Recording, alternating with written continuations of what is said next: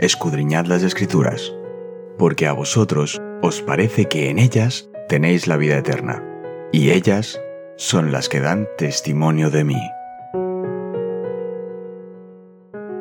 Es momento de nuestro encuentro con Cristo.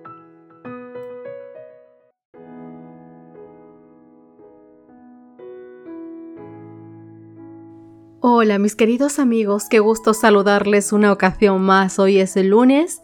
Seguramente estás dirigiéndote al trabajo o estás desayunando deprisa mientras escuchas este pequeño audio. Mi querido amigo, déjame decirte que deseo de todo corazón que Dios esté contigo en este día en todas tus labores. Que Dios te bendiga y te prospere en todo cuanto llegue a tu mano. Hoy comenzamos nuestro estudio con el título ¿Dónde está la tesorería? Recordemos que estamos hablando sobre el diezmo, esa décima parte que el Señor nos pide que devolvamos a su casa. Vamos a comenzar con el texto que se encuentra en Malaquías capítulo 3 verso 10.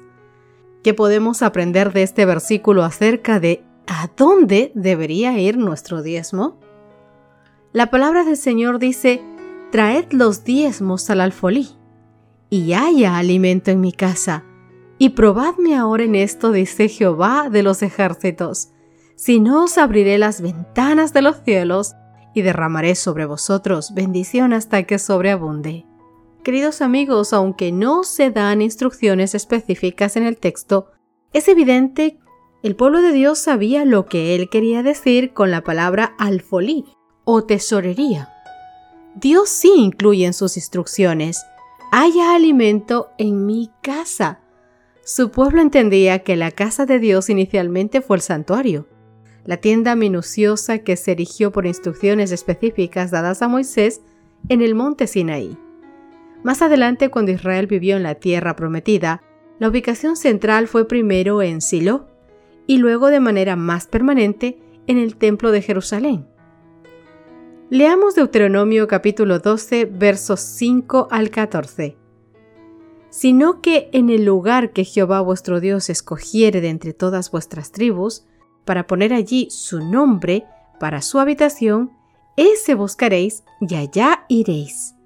Y allí llevaréis vuestros holocaustos, vuestros sacrificios, vuestros diezmos, y la ofrenda elevada de vuestras manos, vuestros votos, vuestras ofrendas voluntarias, y las primicias de vuestras vacas, de vuestras ovejas, y comeréis allí delante de Jehová vuestro Dios, y os alegraréis, vosotros y vuestra familia, en toda obra de vuestras manos, en la cual Jehová tu Dios te hubiere bendecido.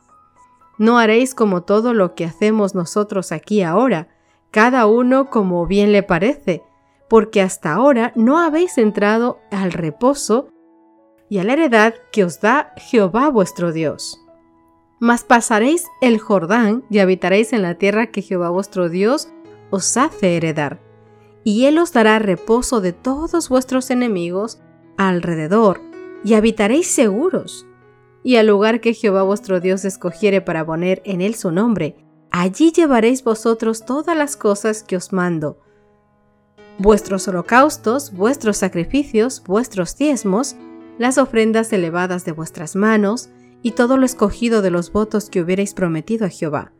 Y os alegraréis delante de Jehová vuestro Dios, vosotros, vuestros hijos, vuestras hijas, vuestros siervos y vuestras siervas, y el levita que habite en vuestras poblaciones, por cuanto no tiene parte ni heredad con vosotros. Cuídate de no ofrecer tus holocaustos en cualquier lugar que vieres, sino que en el lugar que Jehová escogiere, en una de sus tribus, Allí ofrecerás tus holocaustos y allí harás todo lo que yo te mando. Estos versículos no indican que los hijos de Dios podían decidir a discreción dónde depositar su diezmo. ¿Qué principios podemos tomar de estos versículos que acabamos de leer para nuestra enseñanza hoy? Veréis, como miembros de la familia de Dios queremos entender y practicar su voluntad con respecto a qué hacer con nuestro diezmo. En el relato bíblico nosotros aprendemos que tres veces al año, es decir, la Pascua, el Pentecostés y las fiestas de los tabernáculos, de las que nos habla Éxodo capítulo 23 versos 14 al 17, el pueblo de Dios debía viajar a Jerusalén para llevar personalmente sus diezmos y ofrendas y para alabar a Dios. Después, los levitas, que eran los encargados de todo esto, personas que no tenían heredad, que no tenían negocio, que no tenían absolutamente nada y tenían que vivir de lo que daban el pueblo.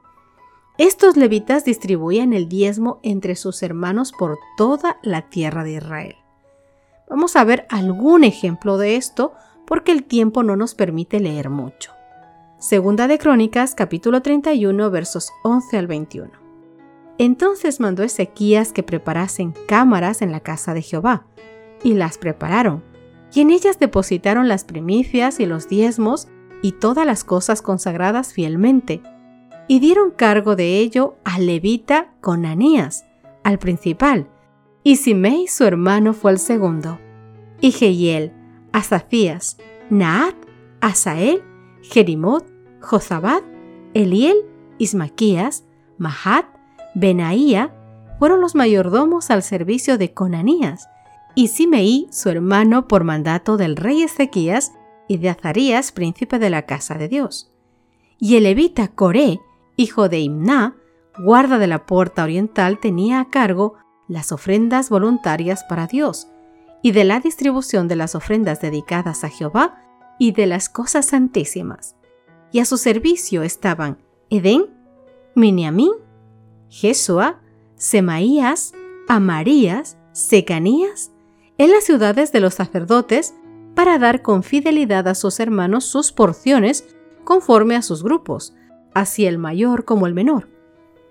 A los varones anotados por linajes de tres años arriba, a todos los que entraban en la casa de Jehová para desempeñar su ministerio, según sus oficios y grupos, también a los que eran contados entre los sacerdotes según sus casas paternas, y a los levitas de edad de 20 años arriba, conforme a sus oficios y grupos. Eran inscritos todos sus niños y sus mujeres, sus hijos e hijas, toda la multitud porque con fidelidad se consagraban a las cosas santas. Del mismo modo para los hijos de Aarón, sacerdotes que estaban en los ejidos de sus ciudades, por todas las ciudades los varones nombrados tenían cargos de dar sus porciones a todos los varones de entre los sacerdotes y a todo el linaje de los levitas. De esta manera hizo Ezequías en todo Judá y ejecutó lo bueno, recto y verdadero delante de Jehová su Dios. En todo cuanto emprendió el servicio de la casa de Dios de acuerdo con la ley y los mandamientos, buscó a su Dios, lo hizo de todo corazón y fue prosperado.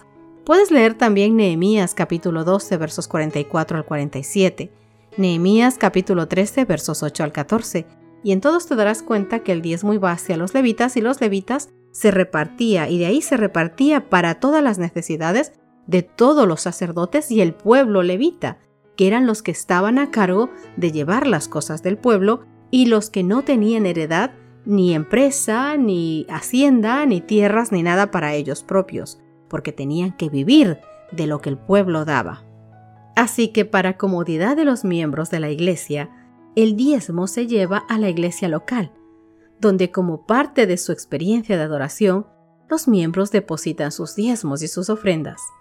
Este sistema de administración del diezmo, delineado y ordenado por Dios, ha permitido que el ministerio evangelístico organizado tuviera un impacto global y creciente en el mundo. Imagínate, querido amigo, si todos decidieran dar el diezmo a quienes ellos quisieran en detrimento del propio ministerio evangelístico organizado. ¿Qué pasaría con él? ¿Qué pasaría con nuestras iglesias? Por ende, ¿por qué esta práctica es una mala idea y es contraria a las escrituras? Es decir, entregar el diezmo donde quiera que quisiéramos o organizarlo de la manera que nosotros quisiéramos. Mis queridos amigos, el diezmo debe llevarse fielmente a la tesorería del Señor, para el sostén de los pastores y de todo misionero que ahora mismo está abriendo las escrituras a la gente. Y es que se necesita este dinero, este diezmo, para que la obra se efectúe en todo el mundo, para que pueda continuar realizándose la proclamación de la verdad que debe anunciarse, como dice la palabra del Señor, a toda nación, tribu, lengua y pueblo. Queridos, realmente hay hombres listos para ir como mensajeros del Señor, pero muchas veces por falta de recursos en la tesorería no se pueden enviar a donde la gente está rogando para que vaya alguien a enseñarles, a predicarles. Hay muchos en nuestro mundo que anhelan escuchar la palabra de vida, pero ¿cómo pueden oírla si no hay un predicador? ¿Y cómo podían vivir sin sostén los que han de ser enviados a enseñarles? Queridos, Dios desea que la vida de sus obreros también sean sostenidas con cuidado. Por eso es que hoy te invito a que en oración puedas tener un encuentro con el Señor y que en tu encuentro con el Señor puedas escuchar claramente lo que Él te tiene que decir con respecto a este tema y que en tu corazón dadivoso puedas devolver el diezmo y puedas ofrendar con todo tu corazón para honrar, glorificar y agradecer a Dios sus muchos cuidados que tiene con nosotros y que nosotros también podamos ser parte del cuidado de aquellas personas que están dando su tiempo y su vida para enseñar la palabra de Dios a otros. Oremos para terminar nuestro estudio de hoy. Querido Señor que estás en los cielos, de forma especial te queremos pedir que toques nuestro corazón y nuestro entendimiento, que nos permitas, Dios mío, hacer la parte que nos toca con todo nuestro corazón, con todo nuestro amor y con toda nuestra obediencia hacia ti.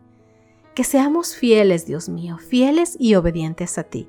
El resto de cosas, Dios mío, tú nos darás el entendimiento para saber, para entender, para conocer. Eres tú quien nos revela lo más profundo de las cosas, incluso aquellas que ni siquiera tenemos conocimiento o sabemos que existen. Por eso es que hoy queremos ponerte el corazón a tus pies, Papá Dios, para que nos enseñes a hacer tu voluntad. Y te rogamos esto en el nombre de Cristo Jesús. En tu nombre, querido Señor. Amén y amén. Mis queridos amigos, Dios les bendiga, nos encontramos mañana. Gracias por acompañarnos. Te recordamos que nos encontramos en redes sociales. Estamos en Facebook, Twitter e Instagram como Ministerio Evangelike también puedes visitar nuestro sitio web www.evangelike.com.